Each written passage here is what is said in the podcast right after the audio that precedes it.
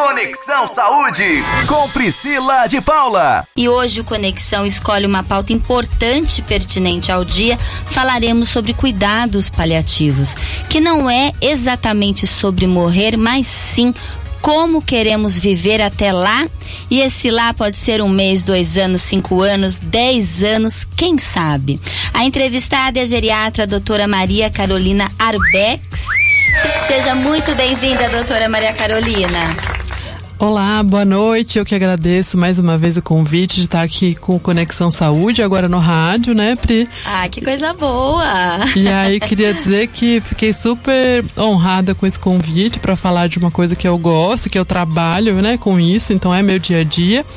E eu acho que a gente não podia ter escolhido uma data melhor para falar sobre isso, né? E como você adiantou, é falar sobre a vida. Então a gente hoje também vai falar muito sobre a vida. Muito bom. E doutora Maria Carolina, hoje o tema escolhido por você, né, que foi cuidados paliativos, é, que é extremamente, que é essencial a gente desmistificar um pouco e trabalhar esse conceito do que é de fato os cuidados paliativos e por que que ainda no Brasil há uma certa resistência para trabalhar com essa filosofia, acho que é uma filosofia de vida. O que que seria, doutora? É, então, é, quando a gente fala ainda de cuidados paliativos, a gente ainda tem muita resistência, né? Acho que infelizmente, porque é algo assim que a gente já devia ter começado a falar de medicina e falar de cuidados paliativos ao mesmo tempo. E aí, por que será que a gente tem tanta resistência, né? Assim, a palavra paliativo, quando a gente fala, né, porque assim, lembra muito uma vamos dar um jeitinho, vamos, né, pensar numa gambiarra, algo que a gente sabe que não vai ter efeito. E na verdade, a origem dessa palavra é, muito anterior a isso, né? Quando a gente fala em paliativo, a gente tem que lembrar da origem que é palio. Palio é, no latim significa cobertor, manto. Então era, um, era o nome dado ao manto que protegia os cavaleiros das, nas cruzadas, justamente de proteção. E aí eu acho que quando a gente fala de paliativo, cuidados paliativos, é isso, né? É proteção contra o sofrimento. Então é dar amparo e proteção, acolher de fato esses doentes, né, esses pacientes e aí, num momento difícil da vida, que é quando eles recebem o diagnóstico de alguma doença que não tem perspectiva curativa. E aí entra aí um leque de opções, assim, de, de diversas indicações, né? É, o paliativo ele sempre foi muito atrelado a paciente oncológico, então pacientes que têm o diagnóstico de algum tipo de câncer, mas na verdade ele abrange muito outras doenças, né? Então aí vale a pena a gente lembrar né, fazendo uma homenagem ao Dario, que está aí, que daqui a pouco vai falar com a gente. Então, doenças neurodegenerativas, então Parkinson, demências, é, pacientes com problemas pulmonares, então DPOC, pacientes com uso de oxigênio. Então a gente também tem que lembrar de pacientes que tão, têm alguma doença crônica, que a gente fala. Crônicas são doenças que vão evoluir, né, de uma forma ou outra. Às vezes, como você falou, em um mês, dois meses, um ano, cinco anos, dez anos mas que desde o momento do diagnóstico da doença, eles merecem sim um olhar daquele profissional que faz cuidados paliativos, justamente para andar ao lado desse paciente na trajetória e na evolução natural dessa doença, né? Em algum momento esse paciente vai passar por algum tipo de sofrimento. E aí que entra o cuidados paliativos, preparar esse paciente de uma forma adequada para que ele consiga viver bem até até lá, né? Como você disse, até onde for. E aí eu acho que cuidados paliativos entra nisso, né? Doutora Maria Carolina, é, o que, que eu queria perguntar especificamente é que assim, as pessoas, quando elas escutam a palavra cuidados paliativos, elas fazem uma associação rápida que aquela pessoa está já no término da vida. Ela não tem mais o que fazer ou ela desistiu, o que é algo que incomoda muitas pessoas quando escolhe cuidados paliativos, ela desistiu de viver ou ela desistiu de fazer algo é, para a saúde dela, de lutar contra a doença, porque primeiro existe a primeira associação que é só para paciente terminal. A outra associação é que o paciente terminal desistiu de lutar que é algo que incomoda, né? Então, assim, na realidade, não é necessariamente para pacientes terminais, e sim para pacientes que têm doenças que geram muito sofrimento, é isso?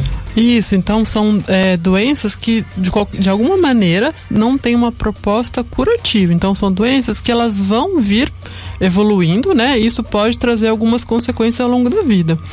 é, é, que a gente ainda realmente a gente tem muito atrelado o paciente de fim de vida, né? Então quando a gente fala em cuidados paliativos, que é como você disse, né? Aquele paciente que não tem mais nada para fazer, e aí eu, eu, acho que vale a pena aqui chamar uma atenção. O que eu falo para os pacientes é, na verdade, não. Os pacientes, a gente tem muita coisa para fazer, a medicina tem muita coisa para oferecer para esses pacientes, mesmo no final de vida. Que bem. Então, eu acho que é, a gente tem que lembrar, sim, né, que tirar um pouco esse conceito de que paliativo é só para os últimos dias de vida. É, e não, a gente agir de uma forma muito mais precoce, porque a gente pode ajudar esse paciente de uma forma muito mais precoce.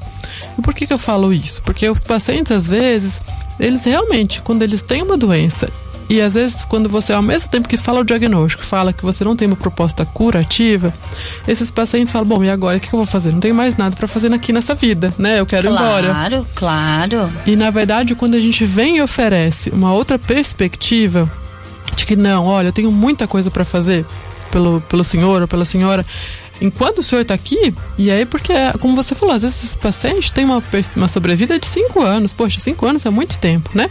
São, é muito tempo para você viver com essa sensação de que você não tem nada para fazer. Então eu acho que a gente tem muita coisa para fazer e muita coisa para dar de qualidade para esse paciente. Vamos aí usar um exemplo até para poder é, assim, ilustrar um pouquinho melhor o que a gente está falando, né? Quando a gente pega, às vezes, um paciente com uma doença pulmonar em uso de oxigênio, porque precisa, né? A gente está falando aí, às vezes, né? A gente está vendo muito você falar de oxigênio, Covid, né? Pacientes com muita falta de ar. E o quanto a falta de ar pode ser limitante incapacitante, né? Ele diminui a qualidade de vida desse paciente, dessa pessoa, desse indivíduo. E aí, quando a gente oferece alguma medicação para aliviar essa sensação da falta de ar, e aí o que eu, eu falo, a gente, quando faz cuidados paliativos, a gente não trata especificamente a doença. A doença ela é importante, mas a gente tem que tratar o sintoma e o paciente. Então, quando a gente vai falar com esse paciente, a gente vai perguntar o que, que ele sente falta de ar, por quê, em qual situação, qual, o que, que a gente deve fazer e direcionar alguma medicação para melhorar aquela sensação para aquele paciente se sentir melhor. Então, por exemplo, é, os pacientes, doutora, eu sinto muita falta de ar quando eu falo ao telefone. Eu sinto muita falta de ar quando eu vou tomar banho. Isso me incomoda muito. Então, o que, que a gente vai atuar? A gente vai atuar de uma forma para de repente oferecer alguma medicação antes daquela atividade, antes do banho, antes daquela conversa no telefone, ou a gente vai ensinar técnicas para aquele paciente para que durante o banho ele não se canse tanto. Então, técnicas para ele tomar um banho de uma forma que ele não gaste tanta energia e isso não gerar tanto desconforto. Porque para aquele paciente é importante tomar banho sozinho, né? Então, claro. se a gente conseguir devolver isso para ele, pronto, a gente está melhorando a qualidade de vida. A gente não vai mudar a doença, né? A doença continua lá, mas a gente vai fazer com que ele se sinta melhor e que ele consiga fazer as atividades que para ele dão prazer, por quanto tempo for. Então, a gente tem muita opção de coisas para fazer para esses pacientes, né? E fazer com que esse caminho não seja de sofrimento ou que a gente consiga pelo menos minimizar o máximo esse sofrimento, seja ele pela falta de ar, seja ele pela dor, né? Eu acho que a dor é uma coisa muito comum em pacientes que têm alguma doença que vá evoluindo, né? Sim. Isso falando de pacientes oncológicos, pacientes que passaram às vezes por alguma cirurgia, né? É, pacientes acamados, né? Por exemplo, pacientes que estão demência no estágio avançado, muitas vezes ficam acamados. Isso gera muita dor também. Então a gente consegue sim atuar e aí lembrar também que a gente, quando fala em paliativos, a gente não fala só do paciente, mas da família também, né? Então, oferecer cuidados paliativos é oferecer cuidados não só para o paciente, mas para a família que está ao lado e às vezes é tão importante quanto, né? O quanto a equipe de saúde. Porque a família sofre muito também, né? De ver seu ente querido, seu ente amado naquela situação, com aquela questão é, com a doença. Então a família também é cuidada junto com o paciente. Porque até para cuidar a gente precisa de cuidados, a gente precisa estar bem para que a gente possa cuidar da maneira correta de uma maneira saudável, não é, doutora? Exatamente. Então a gente tem que cuidar de quem cuida, né? Porque senão a gente não consegue cuidar de ninguém. Então... Com certeza. A gente percebeu bastante essa questão de tem que cuidar de quem cuida nesse momento da pandemia, né? Sim. Em relação aos médicos, aos profissionais da saúde, às enfermeiras, quem está nos hospitais, porque realmente todos nós somos humanos e temos necessidades é, parecidas, né? A gente pode se sentir muito diferente, mas vamos dizer assim que somos da mesma espécie, com as muitas questões, mais somos mais parecidos do que a gente imagina, não muito é? Muito mais do que a gente imagina. Quais são os princípios dos, do cuidado paliativo? Então, é, acho que o Dario né, deu uma, uma boa é. entrada aqui pra gente hoje para falar dos princípios, né? Então, quando a gente fala em cuidados paliativos, a gente tem que lembrar que tem princípios básicos, né? Então, dá pra gente falar de é, promover o alívio da dor, demais sintomas angustiantes, faz parte sempre, e acho que sempre, né? Não cuidados paliativos, mas pra gente, né? Como uma filosofia de vida um pouco. Afirmar a vida e reconhecer a morte como um processo natural, não buscar antecipar nem adiar a morte. Aqui eu até queria abrir um, um, um parênteses, porque eu vejo que isso é muito frequente assim na prática. Às vezes quando a gente vê um, um paciente sofrendo, principalmente quando está talvez em, em, final de vida, a pergunta é, doutora, quanto tempo? Quanto tempo vai durar isso?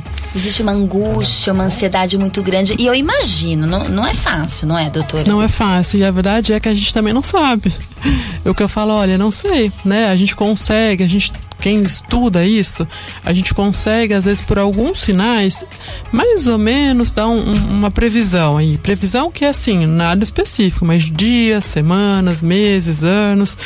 E aí acho que vale a pena sempre lembrar que eu acho que isso é uma coisa que pode ser é, gerar ansiedade na família. Cuidados paliativos não está ali para adiantar nada. Eu costumo dizer que as coisas vão acontecer como iam acontecer no tempo daquele paciente. E, e, e esse tempo é individual. Para cada um, a doença é a mesma, mas cada um vai ter o seu tempo. E nosso papel como especialista em cuidados paliativos é garantir que aquele tempo seja o de menor sofrimento possível, né? Então acho que isso também é um dos princípios importantes. Outro dele, que entra um pouquinho com o que o Dario falou, é integrar os aspectos psicológicos e espirituais como parte do cuidado paliativo ao paciente e à família. Oferecer um sistema de suporte para ajudar o paciente a viver tão ativamente quanto possível até a morte e oferecer um sistema de suporte à família que permite que ela cuide do paciente até o final. E aí, como o doutor bem lembrou, essa família pode ser um amigo, pode ser um cuidador, formal ou informal, né? Então, é, como é importante cuidar de quem cuida, né? Doutora Maria Carolina, a gente já falou bastante, né, que cuidados paliativos alivia o sofrimento, previne, né, o sofrimento e todas algumas questões, os princípios que você falou no primeiro bloco. Agora eu queria entender como que é essa visão aqui. A gente tem essa estrutura na cidade de Araraquara e como que é uma estrutura, uma equipe de cuidados paliativos. Quem que participa? É uma equipe multifuncional? É só um médico que ajuda? Como que é essa questão? Então vamos falar da nossa cidade também, né? Então, é. assim, é, quem trabalha com cuidados paliativos, na verdade, é um especialista em cuidados paliativos. Então, é aquele profissional que se especializou para fazer aquilo, tá? Isso eu acho que é importante, para a gente poder realmente promover um cuidado de qualidade. Uma equipe mínima de cuidados paliativos é formada por um médico, um enfermeiro, uma enfermeira e um psicólogo, tá? Isso é o que é preconizado pela Academia Nacional de Cuidados Paliativos. Mas é muito além disso, né? Então, quando a gente pode contar com outros profissionais, o cuidado é realmente bem diferenciado. Então, a gente está falando aí de farmacêutico, de nutricionista, de fono, de TO, né, terapeuta ocupacional, de fisioterapia. Então a gente tem uma capelão, né? A gente às vezes como é importante trabalhar a espiritualidade dentro do cuidados paliativos, então a gente consegue, é um trabalho multidisciplinar, até arrisco a falar que é transdisciplinar, né? Porque essas, essas várias pessoas, elas estão ali para ajudar e auxiliar. O médico, apesar de ser muito centrado ainda na figura do médico, o médico, é, vale lembrar que ele não está às vezes no hospital o tempo todo, né? Então muitas vezes quem está lá perto do paciente é o enfermeiro, é o técnico, é o fisioterapeuta e o quanto esses profissionais são importantes no tratamento desses pacientes, né? É, como eu falei, então, para o médico, são dois anos de especialização na grande parte dos cursos, né? A gente, que bom, a gente pode, aqui em São, no Brasil, a gente tem bastante curso em cuidados paliativos de muito boa qualidade, tá? É, eu acabei fazendo um curso que é de Buenos Aires, é o Palio. Eu acho que é um dos mais antigos que tem, é um curso vinculado à Universidade de Oxford, na Inglaterra. Então acho que vale a pena lembrar o que é sim pessoas que sabem lidar com isso, né? E aqui em Araraquara a gente tem sim uma equipe de cuidados paliativos. É, eu trabalho na equipe do, do Hospital São Paulo da Unimed, junto com o Dr. Luiz Henrique e doutora Camila Caran. Tem a doutora Camila Bonetti, que trabalha com cuidados paliativos é, lá na Santa Casa, né? Tem um ambulatório vinculado à oncologia também, cuidados paliativos. É, e eu acho que vale a pena lembrar também do Hospital Estadual de Américo Brasiliense, que tem uma equipe ótima de cuidados paliativos, já bem estruturada, aí talvez seja o serviço mais antigo de cuidados paliativos que a gente tem aqui na nossa região e de excelente qualidade, ótima referência, né? É, eu acho que a gente pode dizer que a gente, o cuidados paliativos em Araraquara vem crescendo, eu acho que vem chamando atenção. Eu espero, assim, tenho certeza de forma muito positiva, né? Eu acho que os claro. pacientes são muito gratos com a introdução e que cada vez mais gente se interessando, se interessar, é interessado, né, em fazer cuidados paliativos aqui na nossa região. É muito bom, a gente precisa, né, desse tipo de filosofia, crescer, né, com a medicina. É, querendo ou não, a gente podia, a gente pode até falar que é uma maneira mais humana de lidar com a doença, porque a gente lida com o doente, não fica também especificamente é, focados no tratamento, na quimioterapia, no remédio, mas sim na qualidade de vida daquele paciente, daquela pessoa que está recebendo aquele tratamento, o que é bom para ela ou não. Uma questão que eu tenho é se eu, se eu estou com algum tipo de câncer terminal, alguma doença terminal, eu posso escolher não fazer a químio e só ficar com cuidados paliativos? Claro, na verdade eu acho que seria esse o grande sonho da gente, né? Que o que o paciente tivesse sua autonomia totalmente preservada. É ele que tem que saber aquilo que ele quer fazer, né? Sim. Então eu acho que a gente falou dos princípios, isso é um grande, o que norteia cuidados paliativos é preservar a autonomia e a escolha do paciente.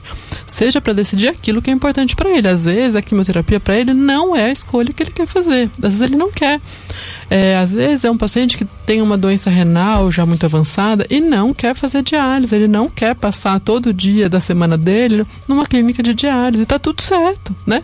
Eu acho que a gente não pode abandonar esse paciente. Ah, não quero fazer quimioterapia, então tchau. Não, muito pelo contrário, vamos acolher esse paciente. Ótimo, o senhor não quer fazer? O senhor sabe por que o senhor não quer fazer? É algum medo? É alguma coisa que a gente possa esclarecer, né, da quimioterapia? Claro. É, não, doutor, eu não quero. Eu sei, eu sei dos riscos, eu sei da minha escolha, eu sei os riscos que eu tenho em não escolher esse tratamento. Mas para mim o que vale a pena é me sentir bem e eu não quero passar pelos efeitos colaterais desse tratamento. Ótimo, é um paciente que tem, capaz, tem total capacidade de decidir aquilo que é importante. E deveria ser assim, né? Porque a gente deveria é, claro. é, ser atendida pelo aquilo que a gente quer, né? Aquilo que é importante. Então, falar de paliativo é falar da vida, o que é importante para você, o que te faz bem, o que você quer para o final da sua vida, quem você quer para o final da sua vida, que música que você quer que toque no final da sua vida. Né? Claro, né? é a gente seguir com os valores do paciente, é entender aqueles valores, independente da, de concordar, sem nenhum tipo de julgamento, e fazer com que aquele paciente termine ou siga a sua vida da maneira que ele escolheu, com a qualidade de vida que ele quer. E muitas pessoas escolhem desta forma, né? Sim. Doutora, conta uma história pra gente, alguma questão que, né, aqui em Araraquara vocês estão iniciando, acho que hoje com mais propriedade, com mais abrangência, a trabalhar com cuidados paliativos. Você falou do doutor Luiz, né, de Carvalho, Luiz Henrique, oncologista, junto com você e tem uma outra médica, Camila, é isso? Aqui isso, na doutora cidade? Camila aqui na cidade. É, e doutora Camila Bonetti, doutora Camila Carelar na Unimed, né, com a gente, que faz a nossa equipe, que okay. monta a nossa equipe, e doutora Camila Bonetti lá na Santa Casa. Muito bom. E teve alguma questão é, que te chamou a atenção hoje, é, atualmente, algum caso que foi muito feliz, que você percebeu que cuidados paliativos de fato é algo que transforma vidas? Ah, eu acho que assim, né? Eu acho que a gente poderia montar um programa só para contar histórias. Vamos, eu topo. Mas é, eu acho que tem muita, tem muita casa legal, assim. Pri, eu é, sou muito grata, assim, né? A cidade de Araquara, porque me recebeu tão bem, né? São acho que três anos que eu tô aqui. E aí sim, tem alguns casos que me marcaram. Eu vou contar aí um caso rapidinho para vocês. É, mas foi uma família que eu atendi no começo, quando eu cheguei aqui em Araquara, foi eu conheci essa paciente num hospital, pediram uma avaliação para mim, eu fui de uma forma até bem despretensiosa, não tinha nada a ver com cuidados paliativos naquela ocasião. Ela estava internada, teve alta, ficou bem, é um paciente que tinha um problema, uma doença pulmonar, olha só, não era um caso oncológico.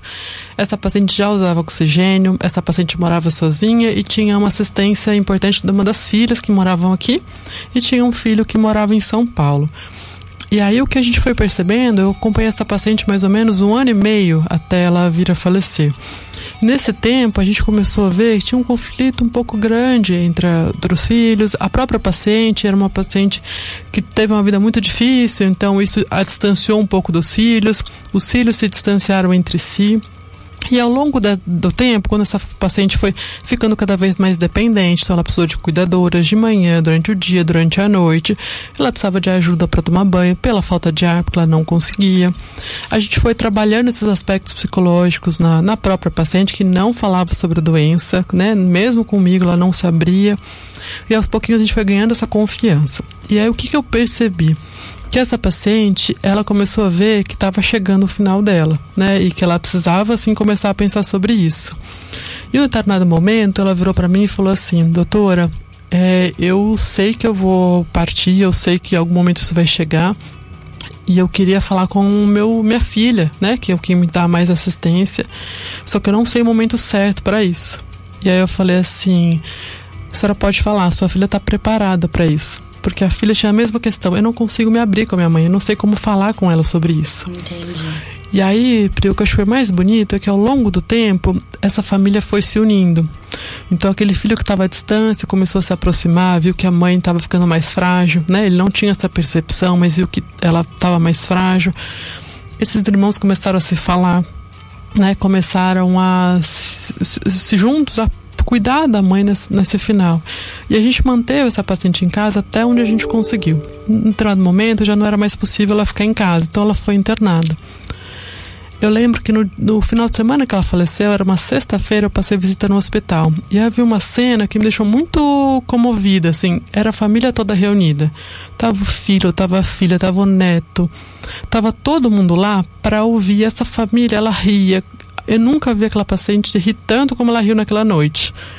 Porque ela contava histórias, você via que parecia uma, uma ceia de Natal, sabe? Quando você reúne toda a família, aquele clima gostoso. E aí eu não ia estar no final de semana, naquela, eu ia, tinha um evento fora da cidade, e falei para a família, olha, talvez eu não esteja aqui no sábado, no domingo, mas domingo eu tô de volta. É, sábado passou um colega meu, né? Passei o caso para ele e a filha falou: Doutora, vá tranquila, porque se ela falecer essa noite, você já fez o que ninguém conseguiu fazer, que foi unir nossa família. Olha, que E no dia seguinte, essa, família, essa paciente partiu, olha só, né? Na madrugada seguinte. E eu tenho certeza que a gente conseguiu dar muita qualidade para ela e acho que realizar um sonho dela, que era conseguir reunir essa família de novo, né? Então acho que acho que é um exemplo de como a gente consegue fazer cuidados paliativos e promover a vida, mesmo que essa vida esteja no final dela, né? Eu acho que foi um caso bem marcante para mim aqui na em Araraquara. Muito marcante, muito bonito, né? Tocante, tocante na realidade, porque a gente percebe que todos nós, né, chegaremos neste dia, né, acreditando ou não, sendo materialistas, espiritualistas, crentes ou descrentes, todos nós passaremos pela morte. E a gente pode escolher uma morte, né, de união, uma morte bem de uma vida bem vivida, não é vida verdade? bem vivida. Eu acho que a gente tem que pensar assim. E o Conexão Saúde fica por aqui. A gente agradece a nossa entrevistada, a geriatra, a doutora Maria Carolina Arbex, que veio hoje com um tema extremamente importante, extremamente bonito, que vai fazer a gente se refletir, acho que a semana inteira, hoje é finados, e existe aqui, até aquele livro daquela geriatra também, que fala A Morte é um Dia que Vale a Pena Ser Vivido. Eu acho que é um livro que a gente pode indicar aqui no programa, não é, doutora? Pode, Pri, aproveito a ideia de dar uma dica. Vou também dar uma Claro. dica, já que a gente vai finalizar com uma reflexão, né? Propondo uma lição de casa aí para todo mundo, uma reflexão sobre a própria vida. Existe um jogo de cartas chamado Cartas na Mesa, que é um jogo bastante interessante sobre reflexão. Exatamente isso, do que é importante para nós na vida, como que a gente quer, o que a gente pensa daqui para frente e o que que a gente pensa para o nosso final. É um jogo então legal para você Olha brincar aí com a sua família, para ajudar nessa reflexão, né, de guiar nessa reflexão. Adoramos essa dica e é legal que você vai jogar com a sua família, vai refletir junto com a sua família e ter uma vida muito bem vivida para quando, né, todos nós chegaremos nessa hora que a gente possa fa ter, fazer deste momento um momento em paz, já que a gente viveu muito bem, obrigada com a nossa família e com a nossa comunidade. É isso, doutora Maria Carolina? É isso mesmo. Eu que agradeço mais uma vez o convite, é sempre muito bom estar aí com vocês e desejo aí uma boa semana para todos os nossos ouvintes, né? Com e... certeza. Conexão Saúde. Morada